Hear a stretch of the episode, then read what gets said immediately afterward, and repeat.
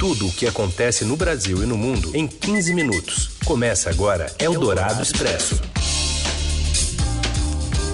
Olá, seja bem-vindo, bem-vinda. Tá iniciando aqui mais uma edição do Eldorado Expresso, reunindo, juntando as notícias mais importantes na hora do seu almoço. Em 15 minutos aproximadamente, você tem como nos acompanhar pelo rádio ao vivo, FM 107,3 da Eldorado, e assim que acabar o programa, vira podcast em parceria com o Estadão. Tudo bem, Raíssa Abac? Tudo bem, Carolina Colim, quinta-feira de cinzas, para alguns.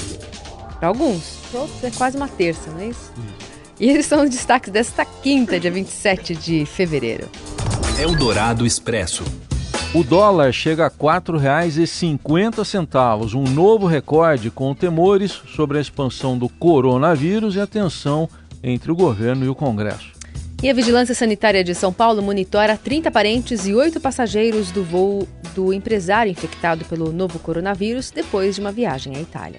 E ainda o navio carregado de minério de ferro que está afundando no Maranhão e o Flamengo com mais dinheiro em caixa, mas ainda com uma dívida moral. Eldorado Expresso. O dólar abriu em alta novamente, atingindo pela primeira vez a cotação de R$ 4,50. É a sétima alta consecutiva em meio a temores sobre a expansão do coronavírus, impacto na economia global e instabilidade política interna brasileira. Ontem o dólar fechou em alta de 1% a R$ 4,44. Na tentativa de limitar essa disparada, o Banco Central leiloou contratos de swap, uma modalidade de acordo em que as empresas com dívidas em dólar tentam se proteger da variação cambial.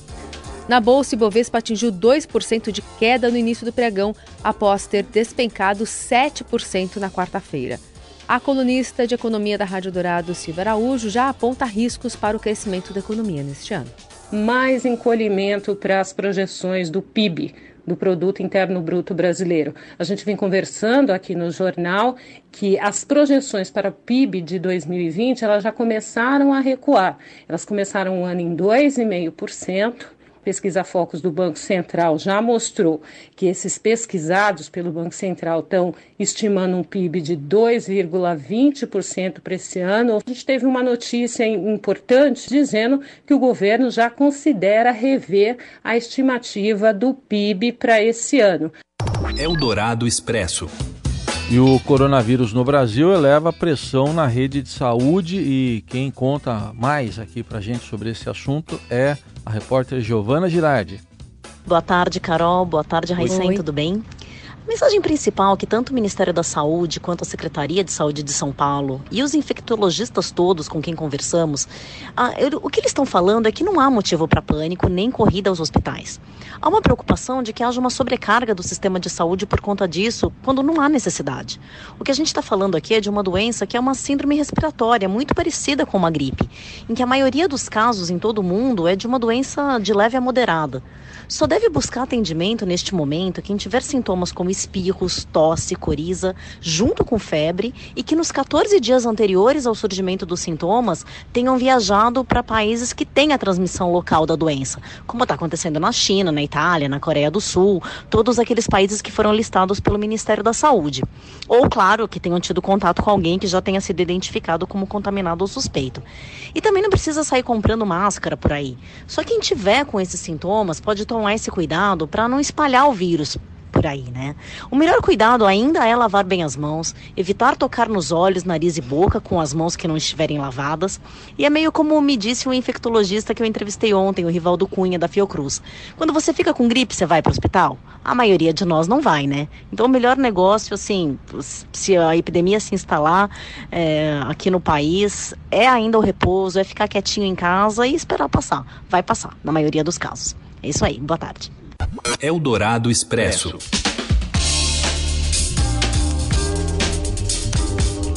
E a Vigilância Sanitária de São Paulo monitora 30 parentes do empresário de 61 anos infectado pelo novo coronavírus depois de uma viagem à Itália. Oito passageiros que estavam no mesmo voo também são acompanhados. O paciente não apresenta mais sintomas e está isolado em casa na zona sul da capital paulista. A diretora de Vigilância Epidemiológica Estadual, Helena Sato, só ressaltou é, que a saúde pública está em alerta e que não há razão para pânico, mas orienta os pacientes a que tiverem qualquer sintoma procurarem ajuda. Agora, qual é a mensagem importante, né? Não há necessidade de pânico. Né? Pois escutamos na imprensa, né, nas mídias sociais, a ocorrência de casos de, de, pessoas infectadas pelo coronavírus em outros países. Mas, primeiro, a informação desse nosso primeiro caso confirmado é que ele está muito bem e mantido em isolamento no seu domicílio. Agora, qual a informação que eu gostaria de passar? A importância de pessoas que apresentem febre acompanhada de tosse ou outro sintoma respiratório como coriza nasal, mas que tenha vindo nos últimos 14 dias, por favor, é importante que compareçam ao seu serviço de saúde. E a Rádio Dourado também ouviu hoje um casal brasileiro que vive na região da Lombardia, no norte da Itália, por onde se espalha esse coronavírus que já matou 12 pessoas no país. Paula Ferreira e Walter Fernandes contaram o que mudou na rotina dos moradores da região. Bom, a gente, claro, você redobra atenção com relação à higiene de mãos, tomar uma vitamina C para dar uma, é, dar uma melhorada no sistema imunológico. A gente tem mais visto as pessoas mudarem a sua própria rotina e nesses dias os, os metrôs também vazios, pouca gente utilizando o transporte coletivo, muita gente também é, permanecendo em casa. Nos mercados, muitas vezes você precisa comprar algumas coisinhas a mais, tocou um pouquinho a mais porque as pessoas estavam em pânico, né?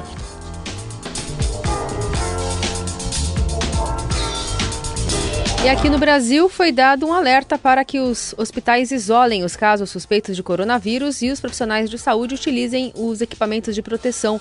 Mais informações com a repórter Paula Félix.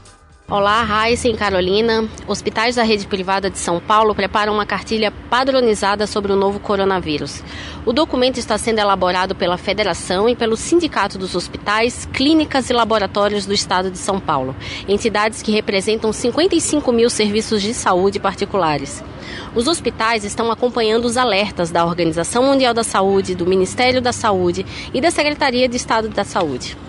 Entre as medidas adotadas estão o uso de equipamentos de proteção, como óculos, luvas, máscara e avental descartável pelos profissionais de saúde, e o isolamento de casos suspeitos. O protocolo é seguido, por exemplo, pelo Hospital Israelita Albert Einstein, onde foi detectado o primeiro caso da doença no país, e no Hospital Sírio-Libanês. Eldorado Expresso. O Ceará pediu a prorrogação do decreto da GLO, a garantia da lei da ordem, que vence amanhã, para garantir a presença do Exército no estado durante o motim de policiais militares. Quem traz mais informações direto de Brasília é a Júlia Lindner. Oi, Júlia. Olá, Carol. Olá, Heisen. Oi. O presidente Jair Bolsonaro ainda não decidiu se vai prorrogar o decreto de garantia de lei da ordem no Ceará, que vence amanhã. Para esse GLO ser prorrogado, é preciso uma solicitação do governador do estado, Camilo Santana, o que já foi feito.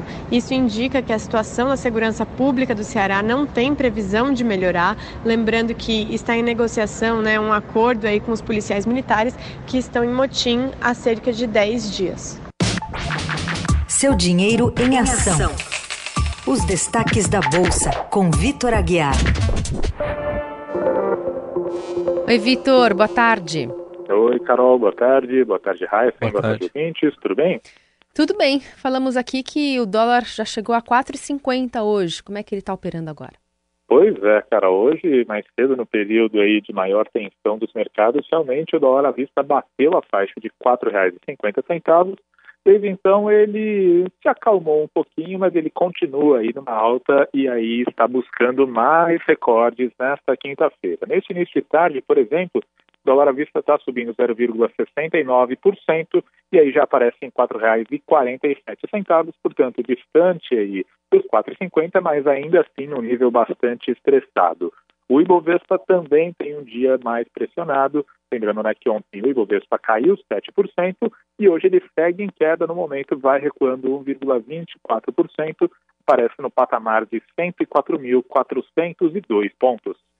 O Vitor, e os mercados aí pelo mundo, como é que estão com a disseminação do coronavírus fora da China? Estão muito nervosos, estão muito tensos, viu, Raíssa? A gente vê que tanto na Europa quanto nos Estados Unidos o tom é bastante negativo nas bolsas, principalmente na Europa, lá a situação está um pouco mais preocupante. Ali, a Itália, né, tem mostrado aí um epicentro muito muito intenso aí de novos casos de coronavírus.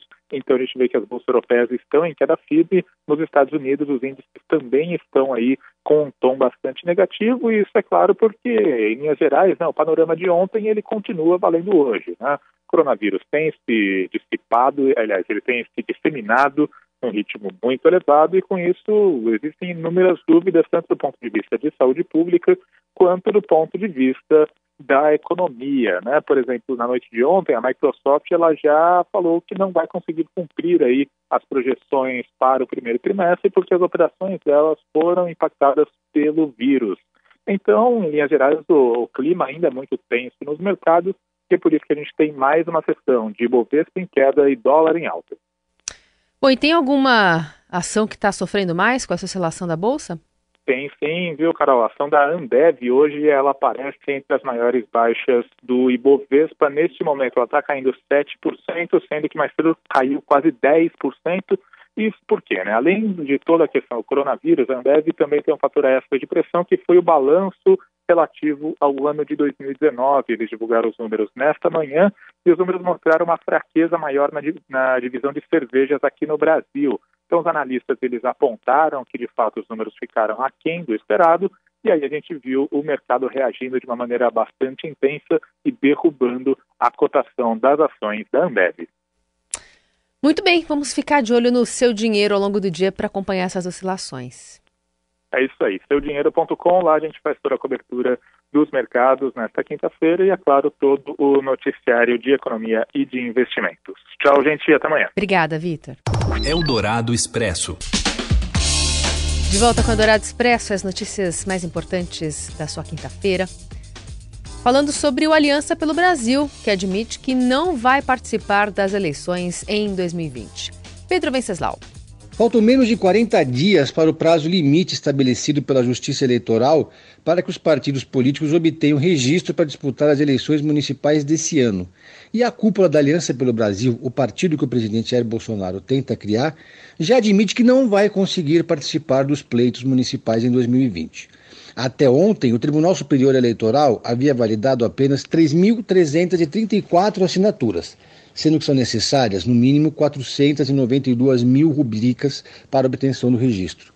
De acordo com o advogado Luiz Felipe Belmonte dos Santos, que é o segundo vice-presidente e principal operador político no partido a ser criado, foram coletadas mais de um milhão de assinaturas, mas elas não foram reconhecidas nos cartórios eleitorais. Diante da dificuldade, o discurso bolsonarista agora é que não há pressa em registrar a legenda. Segundo Belmonte, o presidente não está pensando na próxima eleição, mas na próxima geração.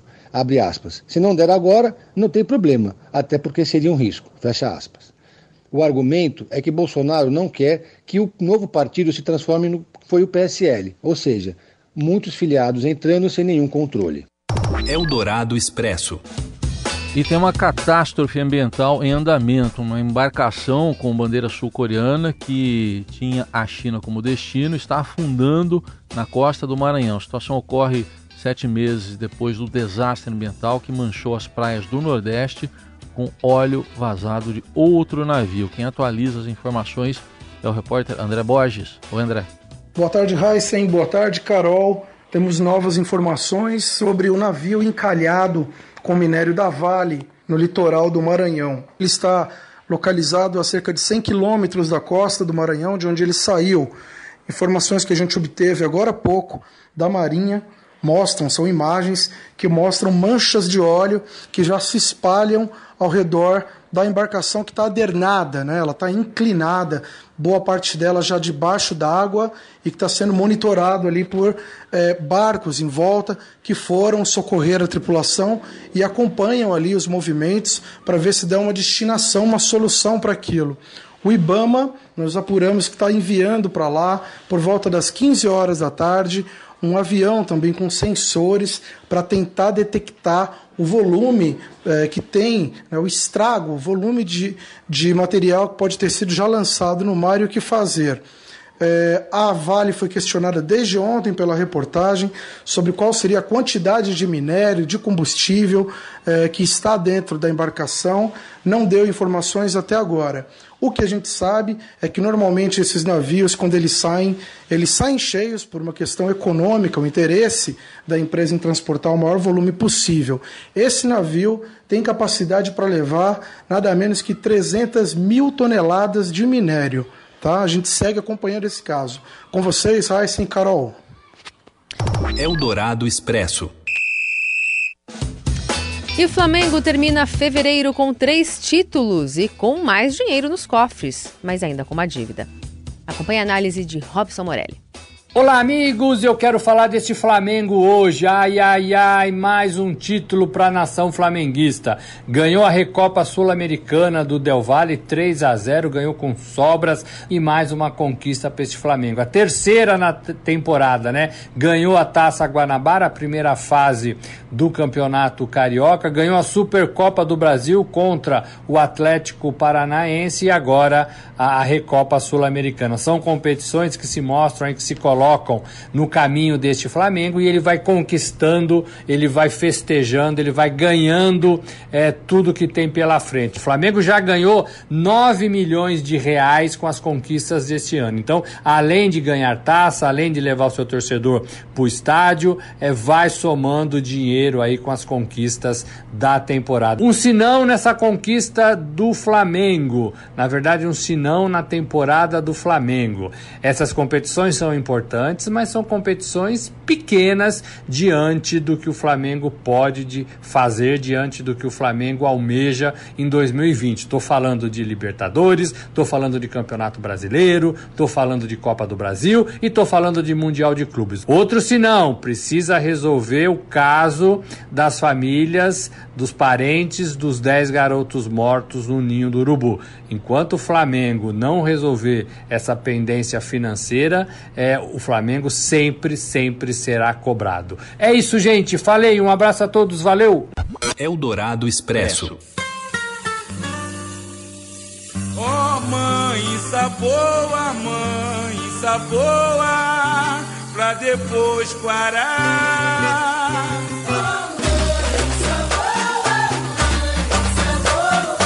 A disputa foi acirrada na apuração do desfile das escolas de samba do Rio de Janeiro. Quem acompanhou foi o repórter Caio Sartori. Aqui no Rio deu viradouro, né? A escola de Niterói, na região metropolitana, é, não ganhava desde 1987. O enredo da Viradouro foi muito aclamado esse ano, que contava uma história bonita das ganhadeiras de Itapuã, que eram escravas lá na Bahia no século XIX, que faziam atividades remuneradas para poder depois comprar a liberdade dos seus companheiros e de outras mulheres, né? E para além do enredo, o samba também era muito bonito e foi disparado o que mais levantou as arquibancadas da, da Sapucaí na primeira noite de desfiles e nos dois dias de desfiles, na verdade, né? Foi um samba muito cantado pelo público. Curioso também que a Viradouro tinha passado por anos muito ruins até subir de volta para o grupo especial no ano passado, retrasado, né? Disputou depois de um tempo o grupo especial no ano passado, foi vice-campeã, só perdeu porque a Mangueira ano passado foi uma unanimidade e agora consegue ser campeã. É, e outra coisa curiosa foi que a Grande Rio, que foi a vice-campeã, ficou liderando na apuração até o penúltimo quesito, que foi a evolução. E todo mundo sabia que esse seria um ponto fraco da escola. E não deu outra. Assim que chegou em evolução, se deu essa virada da, da Viradouro e todas as atenções se viraram para a escola. Então, depois da Viradouro veio a Grande Rio, em terceiro a Mocidade, depois a Beija-Flor de Nilópolis, o Salgueiro e a Mangueira. E é com esse samba enredo que, enfim, tomou a avenida, tomou a Sapucaí, foi bastante cantado ali pelas pessoas que foram assistir os desfiles, que a gente encerra o Eldorado Expresso de hoje. Uma boa quinta para todo mundo. Até amanhã. Até.